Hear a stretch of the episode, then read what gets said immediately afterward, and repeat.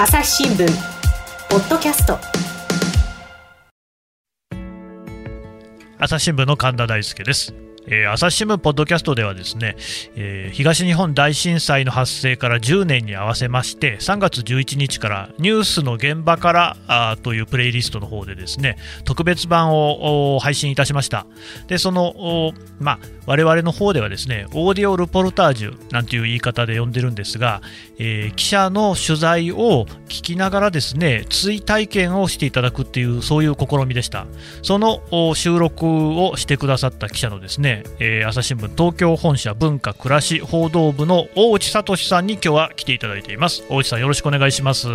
ろしくお願いします。えー、それとですね、えー、そのオーディオルポルタージュを実際にあのディレクションしたですね真田亮さんにも来てもらいました。真田さんよろしくお願いします。よろしくお願いします。で、えー、今日はねちょっと真田さんからあの実際にこう編集をした立場でね、はい、大内さんに聞きたいことっていうのをこう聞いてもらうっていう形で進行していきたいと思います。はい、はい。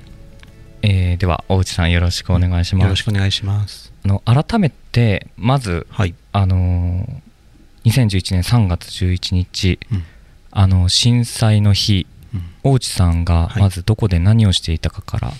お伺いしたいなと思ったんですけど、ね、皆さんいろいろあるかと思うんですが僕の場合は、はい、10年前のあの日はあ東京の築地の東京本社の5階か6階あ6階ですねにいて、うん、ウェブロンザという新しい当時まだ始まったばっかり1年目ですねの課金サイト。今は漢字でロンザという名前になっていますけれども、はい、あのサイトの立ち上げメンバーで会議をしていたという状況でした。まあ揺れが始まってみんなでなんだなんだと立ち上がるみたいな感じだったですね。当時はじゃあ発生した時は、はい、どこで地震が起こったかっていうのが全くわからない状況ですよね。ね。ええでそれであの実際に東北の方で大きな地震が起こったっていうのが分かった時、うん、あの大内さんご自身はどう思われたというか、うん、そうですね。あの時は処方第一報の段階では、はい、まだ僕の故郷である福島県いわき市がどうなるかっていう危機感よりもああ三陸沖なんだっていう感覚だったですね、うん、それで、えー、こう1時間ぐらいする間にあこれは相当大きいよとか、うん、えー、津波の危険警報があ東北から関東も含めて出てるよとかですね。そうなってきた時に初めてあれ待てよという感じになったという思いですね。思い出ですね。その次々例えば津波の情報であったりあの被害の状況が当時テレビやラジオやいろんなところから入ってきたと思うんですけど、はい、ご自身のふるさとの状況がわからないっていう状況でなんか不安であったりとか。そうですね、まあ、当時もちろん携帯電話まだスマホになったかどうかぐらいだったんですが、はい、えー、親とは連絡がつきました。あついたんですね、えー、直後にごく簡単に連絡がついて無事だよと聞いたんですね。でそれでほっとしましたと。でその時はすいません。あの実の妹が同居してあの実家にいたんですが、はい港町で働いているんだけどまだそこはつながらない連絡が取れないよという話だったんですね、なるほど。その状況でやっぱり妹さんの安否がわからないという状況で、大内さんとしては何か行動を取ったりとかはできなかった、そうですね。当時まだ要するに携帯のメッセンジャーメッセージ機能で、はい、大丈夫ということを投げかけて返事がないという状態なわけですね。で実家の親たちもそうだと。いうことで、まあ、あの回線がパンクしてるとか、そうですよね、あるいは、まあ、あの連絡がつかない、何らかの意味でつかないっていう状況なんだろうなと思っていたんですよね。で、その上で、まあ、たあの最終的に連絡がついたのは夜、夜の、まあ、これ、あやふやなんですが、8時台、9時台、うん、うん、という段階だったですね。なるほど。まあ、それまでだから、まあ、あれから5、6時間ということになりますかね、その間はまあ気をもんでいたということになります。もともとあの大内さんは、うん、あの雑誌の編集をされていたと、はい、でその震災を機に、うん、あの新聞記者の方に進もうというふうに思ったと聞いているんですが、はい、実はそうですね、これはかなりレアケース、いろんな意味でレアケースだと思うんですが、まあ、新聞社内で出版部門でを振り出しにずっと仕事をしてきた雑誌の編集者だったんですがあまあ震災の時はたまたま新聞の報道局の中に呼ばれて、えー、ネットの仕事をしてましたと。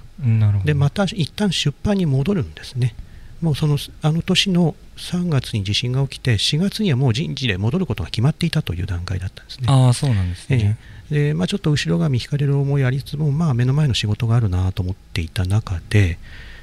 いやと待てよと。これはこの原発事故とか震災のこのインパクトの大きさを考えると、うん、これをやっぱり仕事にせざるを得ないんじゃないかと勝手に思っちゃったんですね。なるほど。そんな希望が通るかどうかもよくわからないんですが、えー、で特に当時の思い出、えー、というかきっかけになったのはやっぱり、えー、東北の沿岸部で、はい、えー、例えば製紙工場紙を作る工場とか、はい、インクを作るその印刷をするためのインクを作る工場とかがやっぱり被災をして、日本全国の出版業とかにも新聞業にも含めてですね影響があると、うん、こう紙が足りないインクが足りないみたいな話が起きた時にうん雑誌のチャラい仕事をしてていいのかなって思っちゃった。チャラい仕事。チャラい仕事も大事なんですけども、うん、でチャラくない仕事もしてたつもりなんだけれどもやっぱりまあ新聞社でこんな大きな事件にあったならばやっぱそれをちょっと仕事にしたいよねっていう感覚が芽生えたんですね。そこはやっぱり福島県いわき市のご出身であることも、はい、その一つの要因にはなったんですかね。はい、そうですね、えー、やっぱりその取材者としてではなくて身の回りのその家族の出来事として、えー、いろいろ見聞きしたっていうのはこれはもしかしてこう公の意味も多少あるのかなってなんとなく思い始めたっていうのがありましたね。なるほど。そこから10年間は記者としてやられてきたと思うんですけども、うんはい、あの実際その東日本の取材進めてきて、うん、いえいえあの実はですねその新聞記者になったのは2014年からなのでそうなん、ね、本当に津波とか原発事故の避難とかで厳しい現場を踏んでいるわけではないんですね。うん、なるほどなるほど。でもちろん気にはなっていたし2011年の秋ぐらいには某政治学者の方中の言い方のゼミ旅行にくっついて、はい、三陸を縦断するバス旅行をしたりとか、まあ、その方の2015年だったと思うんですが同じようなゼミ旅行にもう一回ついていって数年後の三陸を大体見聞きしてるとかいう、うん、自分のふるさとだけじゃない全体状況も、まあ、気にはなって歩いてはいましたがうんと取材はしていないです。そういう意味ではしていない、ね、という形ですね。かなり遠距離というかなんか遠くから見守っていたっていう感じが正直実態なところだと思います。なるほど。その遠距離と言いましたけど逆にその近距離近い距離で取材できたっていうのは、うん、じゃあここ最近のことそうですね、うん、うんと2014年に静岡総局に、まあ、記者初めてなる形なので、はい、えー、武者修行で行って34年いてで静岡の現場はその防潮堤を作ってるところとか、うん、あるいは避難計画作っていたりあそこもまあ浜岡原発っていうものを抱えていますから、ええ、まあ、震災当時にも初めて止まった原発ですよね。その辺の取材はちらちらしていた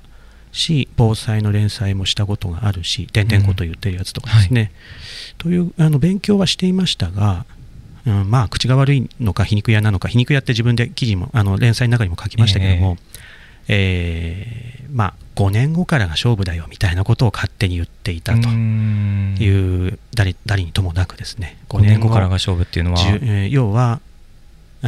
震災の当初はもちろんみんなあの取材に入るし、うん、世の中の関心も高いと、うん、ただそれはどうあってもやっぱり風化したり記憶が薄れていったりということは仕方がないことだと、うん、ただそれは5年10年で絶対起きてしまうんだけれどもそれでも残る大きな問題が絶対あるはずで、最初からそう思ってたんですね。なるほど。で、まあ、だから遠距離から見守る見守り続けるっていうのが、まあ、第二陣第三陣としての役割なのかなっていうふうに思っていたと。これちょっとまあかなり嘘吹いてるっていうかね。あのふっかけてるっていう話なんですけども。で5年10年経って本当にできてるかっていうのは今胸に手を当てて考えながら仕事をしてるっていうところでしょうかね。実際にこう今年10年という時間が経って、はい、今回の企画のように取材していただいたと思うんですけど、まずこの今回取材されてみて、はい、その5年後10年後が勝負とおっしゃってましたけど、はい、実際に自分の満足のいく取材はできたんでいやこれはでもほとんど思ったようにはあんまりできてないですね。最低限最低限もできてるかどうかっていうことかなというふうにですね悔いが残る場面が多いですね。なるほどなるほど。だ最低限これぐらいはやりたいなと思っていたぼんやりしていたものがようやく今回形にできた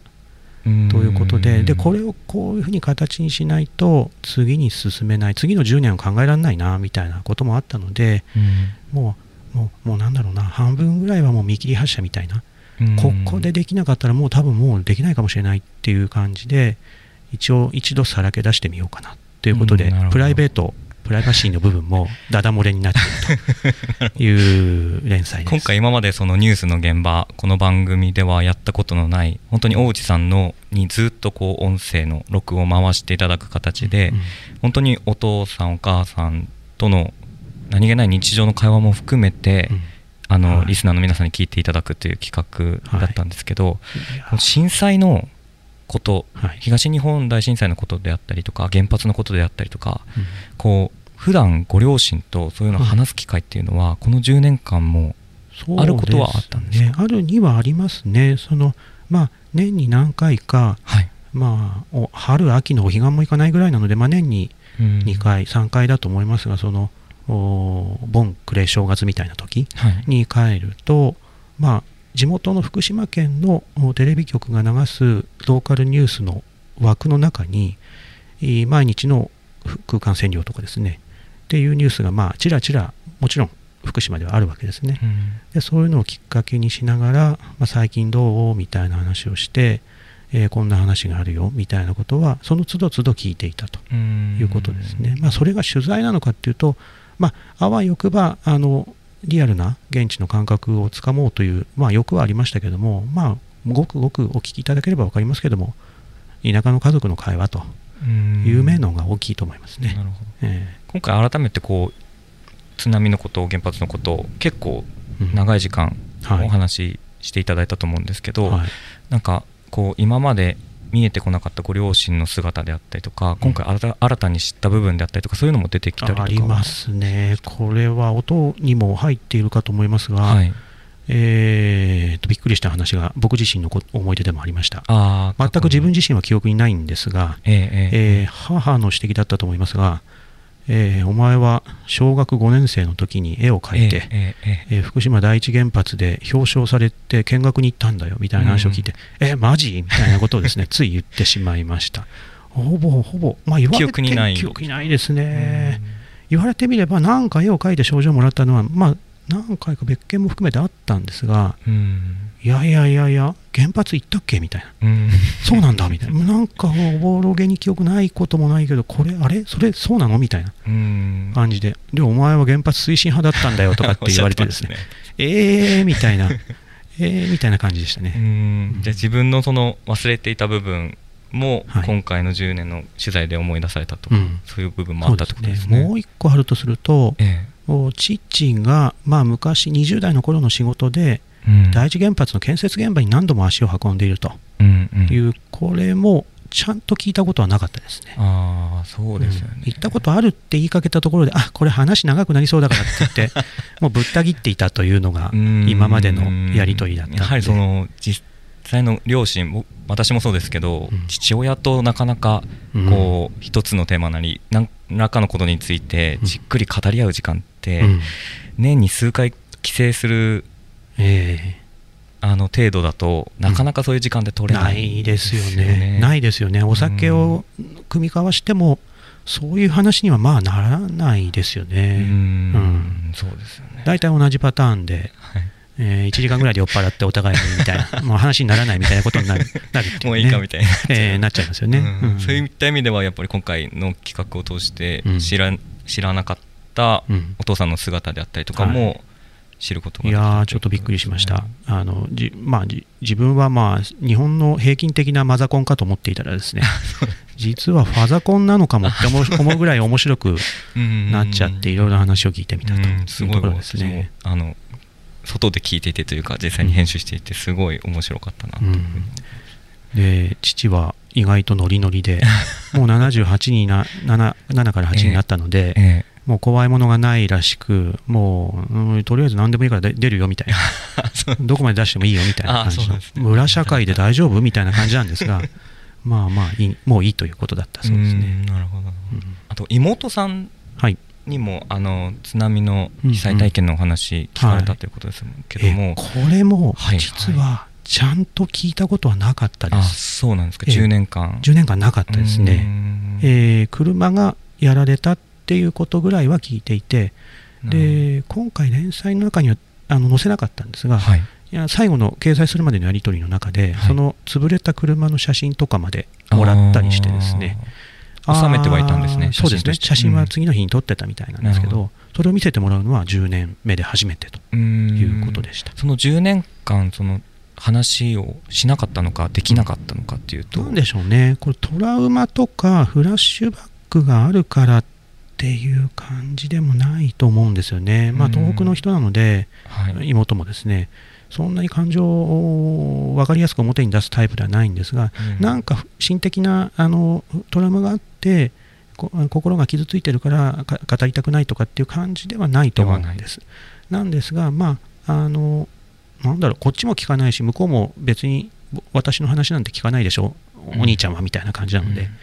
うん、お互いにそういう距離感でえー、付き合ってきたっていう感じでしょうかね。今回、その10年間で初めて実際に詳しく聞いてみて、い、かがでしたか？いやまあそんなようなことかなとは想像はしていたけれども、えー、あの小名浜の要はその小学校中学校の頃も盛り場といえば繁華街といえばいわき市小名浜という港町なわけなんですが、うん、そこでそうか津波が来るかとか1メートル以上来て車がやられるぐらいなのかとか何人かの方は亡くなったのかということだから自分の親戚もいるし友人知人もいるしかも妹も勤めている場所っていうことで、まあ、改めてリアルに感じるっていうところはありましたね。朝日新聞ポッドキャスト。朝日新聞ポッドキャストニュースの現場から。世界有数の海外取材網国内外各地に根を張る記者たちが毎日あなたを現場に連れ出します。音声で予期せぬ話題との出会いを。朝日新聞ポッドキャストニュースの現場から。被災後初めて、はい、そのふるさとの光景各地、うんうん、福島県内まあ、はい、沿岸部であったりとかも含めて、はい、見て回ったのって、うん、いつ頃？えっと震災の年のうちにやっぱり父もそういうわけで、まあ、比較的好奇心が旺盛な方なので、ええ。まあ、ドライブに行こうやって言ってこれドライブと言っちゃいけないんですが、うん。はい、まあ、様子をとにかく最低限見に行こうということで、うん、いわき市の沿岸部でいうと北から久野浜という地区が大変津波被災の被害が大きかったんですが、うん、久野浜ですとか豊間ですとか、えー、こここら辺はもうあの何十人という方が亡くなってている地域なんですね、えー、全面的にやられていると、うん、それからその南の恵那とか中野作とか、えー、長崎とかっていうその小名浜にかけての地区を、うん、まあぐるっと回ってみたということはありますね。なるほど。そのと見た当時の記憶というか、はい、いやなので、まあ、よくあの震災の番組などで皆さんもちらっとはご覧になったことがあると思いますけども、えー、コンクリートの土台しか残らないんですね。うんで当初特に震災直後はそういう状況でした、うん、でこの10年経って、えー、年末年始の間にも一度一巡してるんですが、うん、そうすると、まあ、防潮堤ができていて、うん、で防潮堤の内側の内陸部に立つと海は見えませんと。防潮堤の上に立つとある程度その工事とか被害した浸水エリアの全貌が見えるんですが、まあ、海と砂浜と防潮堤はきれいに元通りに戻ったように見えるんですが、えー、内陸部を見るとやっぱりそのなかなか家が再建されたりっていうのはまだまだこれからと。ポツポツ立っているぐらいということで、まあ、あとはあの場所によっては高台移転を選んだりとか、えー、災害復興住宅に入る道を選んだりっていう形でもさらに内陸部のそういう住宅に移ってる方もいたりして、うん、これは元通りの街に戻ることはなかなかないのかなというのがやっぱり全体的な印象ではありました。大内さんのご実家は、もっと山あいのそうですね。海岸線から数えるとやっぱり10キロ以上は内陸部と言っていいと思います。なるほど。ですので津波の被災はしてないということですね。今回その連載もそうですしこの今回の特別編のテーマとしても、はい、あの僕のふるさとは被災地なのかあの、ね、僕の家族は被災者と言えるんだろうかっていうものが一つ大きなテーマとしてあったと思うんですけども、はい、この葛藤みたいなのはずっと大内さんの中でこう、はい、ふつふつと、うん、ありました。もやもやとある感じで、うん、いやいやとやっぱりそのまあよし1ヶ月後の余震で主には実家は被害は受けたわけですが、ええ、うんもちろん本震のとてつもない被害とは違いますし、うん、津波の被災でもないし家が全壊したわけでもない、まあ、半壊なんで立ってるわけです。で多少屋根瓦とかを修理すれば住める状態なわけですね。うん、で一方で、まあ、祖母がそういうわけで、えーと、介護施設にいた状況で家に戻されてで、えー、横浜の方に200キロ以上避難してでその病院で亡くなっているわけなんですがこれはもちろん定義上は震災関連死に当たるわけなんですけどもでそのなんだろう震災の影響を受けて亡くなったことについて悲しいとかえー、いう思いはもちろん親族みんな持ってると思うんですがただ100%津波でその日のうちに亡くなったとか、うん、あるいは原発事故で避難区域に当たったのでもう無理やりその日か次の日のうちに避難しなくちゃいけないなんて状況になったわけではないんですね。うん、いわき市なのでいわき市というのはその、えー、避難区域に指定されたことはない地域なんですね。はい、ですので除染作業とかも、まあ、自主的に学校とか幼稚園とかが多少やったぐらいかなっていうイメージで捉えていただければ、あの公の除染活動というのはほとんどされていない地域なんです、それぐらい数値は高くないということですね。なるほど。直接津波で命を奪われたりとか、そういう経験がない中でその、じゃあこの自分の家族は被災者なんだろうかっていう思いに対しての答えっていうのは、そうですね。これはいまだに何とも明確に申し上げにくいんですが明確に申し上げにくいことを明確に申し上げられるって感じで、あのなんて言うんでしょう、えーと、僕自身、横浜市民ですし、えー、首都圏で東京電力の電力をワンサが使ってきた側なんですね、うん、もう18歳まで故郷に住んでた時間よりもこちらで過ごした時間の方が長い。という意味では、もしかすると加害者性もあるかもしれないというふうに思うわけです。で一方で、ただ明らかにふるさとは福島県いわき市なので、まあ、広い意味での被災地ではある。で家族もそういうわけで被災してないとは言えないよねっていう感じなんですね。そそこはそうですね。橋渡しをする役割というか立場なのかなと思って。橋渡し、えー、うん、あの半分被災者というか半分被災者のの方の側も分かる人なんだけれども、自分自身が被災してはいないのかもしれないなと。要するに被災してない側にも半分いるような立場かなということ、まあ、もちろん広い意味で言ったら首都圏だって当然数値が高い地域もあったりとか、ええ風評被害の影響を海外から受けたりとか、いうことはあったわけですけどね。なるほど大内さんね、まあ、その辺なんですけれども、うん、やっぱり僕なんかもあの震災が起きた当時は名古屋にいて、もともと実家は名古屋にあったわけです、うんうん、で今は東京に住んでますけれども、うん、で取材ではあの何回かですね被災地にも行きました、はい、えーと、僕が最初に行ったのは3.11から2週間後に入ったんですけれども、だから、まあ、あの記者としては比較的早めに入れた方ではあります。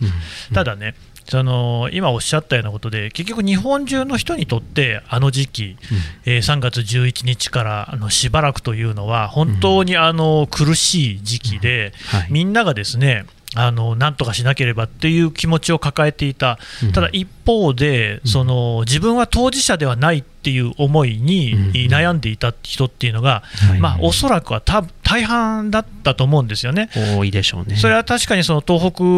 の、ね、3県を中心として、まあ、茨城や千葉、あるいは青森の方だって、それはあの津波の被害あったところもありますし、あとまあ地震による被害っていうのはもっと後半にありました。があのそれこそその被災3件と言われる中でも、命を落とされた方、その直接的な家族以外の人っていうのは、まあ、サバイバーズギルトといいますか、その生き残ったことによるこう後ろめたさみたいなのを抱えるケースっていうのもあったやに聞きますよね、うんはい、でその辺をしかし10年という時間が経ってですね、はい、ますますそのあの違いっていうのがね大きくなっている部分もあるのかなっていう気がするんですよね。うんうん、つまりやっぱりその3県の方っていうのはとりわけやっぱり福島の方っていうのは、うん、そういうその放射能のね問題もありますから常にその問題に向き合わざるを得ない。はいけれども、やっぱりこう東京に暮らしていれば、ですねそういうところっていうのは日常からなくなっていくっていうところがあるわけですよね。これどういうふうに捉えていったらいいのかって、すごく難しい問いではあると思うんですけれども、ねうん、大内さんの考えをちょっと教えてもらってもいいですか？うん、そうですね、これはものすごく僕も悩ましいし、難しい問題なんだと思います。えー、三陸地方を歩いた限りの印象で言うと、やっぱり三陸宮城県、岩手県はどちらかというと津波の被災をしてでそこから立ち直るっていう、まあ、ポジティブな、そこからはポジティブな歩みなんですね、右肩上がり。被害自体は、まあ、とてつもなく甚大だけれども、そこから一歩一歩再建するっていうことが、まあ、できるんだろうと思うんです。で、もちろんその中には、うん、自分自身以外の家族が、まあ、ほぼ全員亡くなった方とか、相当深刻な例があるわけなので、心に傷を抱えて語れない、10年経っても今語れないっていう人たちはいると思うんです。ですが、地域としては、地域社会としては、右肩上がりで、えー、前を向けるといえば前を向ける。ところが一方で、えー、福島の特にその原発事故の影響を受けた地域については、右肩上がりということがなかなか難しい、いまだにその帰還できないでいる避難者の方が、これは強制避難と言われる方も、あるいは自主避難と言われるような方も含めてなんですが、統計上の数字より、まあ、かなり多い方々があその住民票を移したりすると避難者の定義にから外れてしまっていたりですねするんですね、うん、だから数万人という規模でももうちょっとかなり多いんですがあそういう人たちが故郷にできれば戻りたいけれども戻れないという思いを抱えたままでいるっていう状況があります。特に今福島県双葉町というその第一原発が立地している1つの2つあるうちの1つの自治体はここはまだ、えーと、期間が始まっていないんですね、えー、1人の住民も住民票はあっても現地に住めていない。という状況が10年経ってもあるというのが現状ですね。でそうなるとうーんまあこれをだから岩手宮城と福島の間で区別違いを強調するという意味では福島の方が大変なんだ。って言えてしまう面もあるんです。ただ、どっちが大変か競争を始めるとですね、えー、なんて言ったらいいんでしょう、こう、家族で亡くなった方が多い方が大変だから、その人の意見を聞かなくてはいけない的な、こう、うんネガティブな競い合いみたいなことがですね、起きてしまうと、ちょっとそれはあれかこれかじゃないんじゃないかというふうに思うというところがありますね。ただこれはこれは僕が今現時点で思っている話なので違う意見のある方もいるかと思います。でまあ、これで10年の節目っていうのが一つあって、まあ、節目だからなんだっていうね、え見方もあるとは思いますが、うんうん、一方で、えー、まあ、大内さんもね、連載の記事の中でも書いてましたけれども、うん、このこ越し方のね10年というのを考えれば、この先の10年というのを当然こう視野に入れてくるっていう、そういう考えにはなってくると。えーと、今から10年が過ぎたときにですね、うん、じゃあその被災地はどうなっているのかあるいはその日本社会のありようどうなっているのか、まあ、全く想像もつかないところではあるんですが、はい、やっぱりその2011年の3月11日っていうのは、やっぱそれまでの、それからもですよ、災害っていうのはいっぱいありましたし、い。ろんなことがありましたけれども、まあ、あれほどの大きな衝撃っていうのは、やっぱりなかったし、多分今後もそんなにはなかろうとは思うんですよね。それこそそのえー、第二次世界大戦の終わりとかね、と同じぐらいにその戦後っていう言葉になぞらえて最後っていう言葉があったりとか、うん、まあ、はい、あっという間に何かね、聞かなくなりましたけれども、うん。うん、やっぱ大きな衝撃があったわけですよね。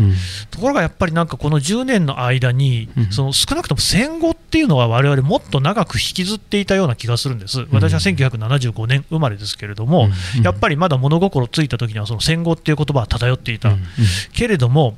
結構この10年でその東日本大震災っていうものの忘れ去られ方っていうのはね、うん、その被災地以外のところではとりわけ強いんじゃないかって気もするんですけど、この辺そのいわきにねご実家がある大内さんからどう見えますか、はい、うん。おっしゃる通りというふうな感じですね。なんて言うんでしょうね。うん、意識的なのか無意識的なのかわからないんですが、特に、まあ、これ、首都圏の人って言ったらいいんでしょうかね。自分自身も含めてです。あの積極的に忘れようとしてるって言ったら変ですが、うん、忘れてもいいんじゃないかって思って忘れてるみたいな感じがあるんじゃないかと思う面はあります。まあ、この10年の間に西日本を中心にあの各地で様々な災害があったということも一つ一つまあそういう風化が進む材料の一つなのかもしれないんですが、それだけではなくて、うん、なて言ったらいいんでしょう、原発のことを一つとっても、じゃあエネルギー政策の議論が進んでるかって言ったらそんなことはあんまりないし、うん、じゃあ廃炉が進んでない状況があるわけですが、それについて関心が高いかと言われると、決してそんなことはないでしょうと。まあ、もちろんその世論調査をすると、まあ、原発に頼らない、何らかの意味での脱原発をした方がいいよねっていう世論は多数だと思うんですが、じゃあ具体的なその進め方とか、いうことになると、途端にこう、なんていうか、関心が低いというのか、あ議論が盛り上がらないというのか、なんか都合が悪くなるっていう感じがあるのかなっていうふうに見えますね。僕自身も含めて。にその再稼働とかも進んでますもんね。そうですね。今現状約10機ぐらいまで来てるんですかね。9機ですかね。9機ですかね。うん、うん、っていう状況だということで、だ原子力を電源構成の中でまだゼロになっている状況ではないと。まあ、一瞬ゼロになった時期もあったりはもちろんしましたけども。ということからすると、じゃあ、まあ、ただ、この、まあ、なんて言うんでしょう、この問題に対するモヤモヤ感を少なくとも共有する必要ぐらいはあるんじゃないかと。簡単に即時原発ゼロみたいなことを言われるのも、僕自身はちょっと、えー、そうなんだ、みたいなふうに思う面はあるんです。その原発立地した自治体の、まあ、ある種苦渋の決断をうんしたしてもらっているいる自治体が全国各地にあるわけですが、えー、事故が起きたから都会の人たちが、うんいやいやもう原発いらないよって言ってシンプルに簡単に終われる話なのかなっていうところはすごく悩ましいですね。もうちょっと考えませんかと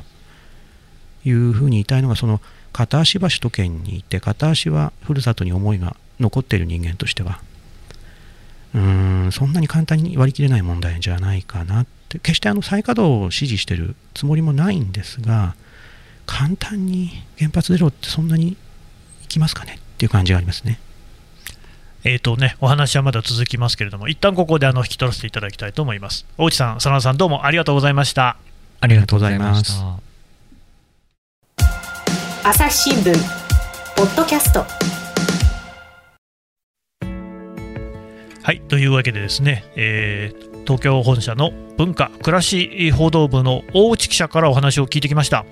えーとですね、まずあの最初にお伝えしたいのは今回のこの元になっているですねオーディオルポルタージュというもの。これはですね、えー、朝日新聞ニュースの現場からというプレイリストで3月11日から4日間にわたって配信をいたしました。これあの今回の話の元になっていることなのでちょっとぜひねこの機会にもう一度聞いていただきたいと思います。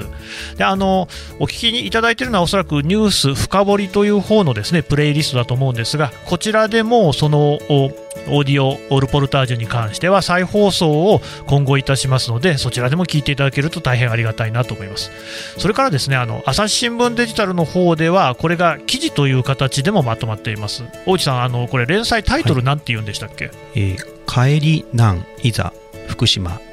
というタイトルですね。うん、これであの検索すると、まあ、記事が出てくると思うんですが、えーとまあ、一つの、ね、特集というか連載という形になっているんですが計、えー、何本ぐらいなんでしたっけ、えー、10本 ,10 本。ということになります。であのまあ、あの配信の方はね4本でしたけれども、さらにその他のエピソードなんかも含めて、ですね記事の方には書かれてるわけですね。そうですね、写真も盛りだくさんと。そうですね、大内さんが撮った写真ですね、あれね。あれがあんな素人写真でいいんだろうかと思いながらですが。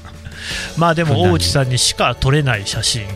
まあ音声も本当に大内さんにしか撮れない音声だったと思うんですけれども、ちょっとね、そのあたりを見て、また少しその被災地の問題に思い馳せていただければ、こうこんなに嬉しいことないなというふうに思いますね。そうですね。ぜひお読みいただければと思います。はい。大内さんどうもありがとうございました。ありがとうございました。朝日新聞ポッドキャスト朝日新聞の神田大輔がお送りしました。それではまたお会いしましょうこの番組へのご意見ご感想をメールで募集しています。ポッドキャストアット朝日ドットコム。podcast アットマーク朝日ドットコムまでメールでお寄せください。ツイッターでも番組情報を随時紹介しています。アットマーク朝日ポッドキャスト。朝日新聞ポッドキャストで検索してみてください。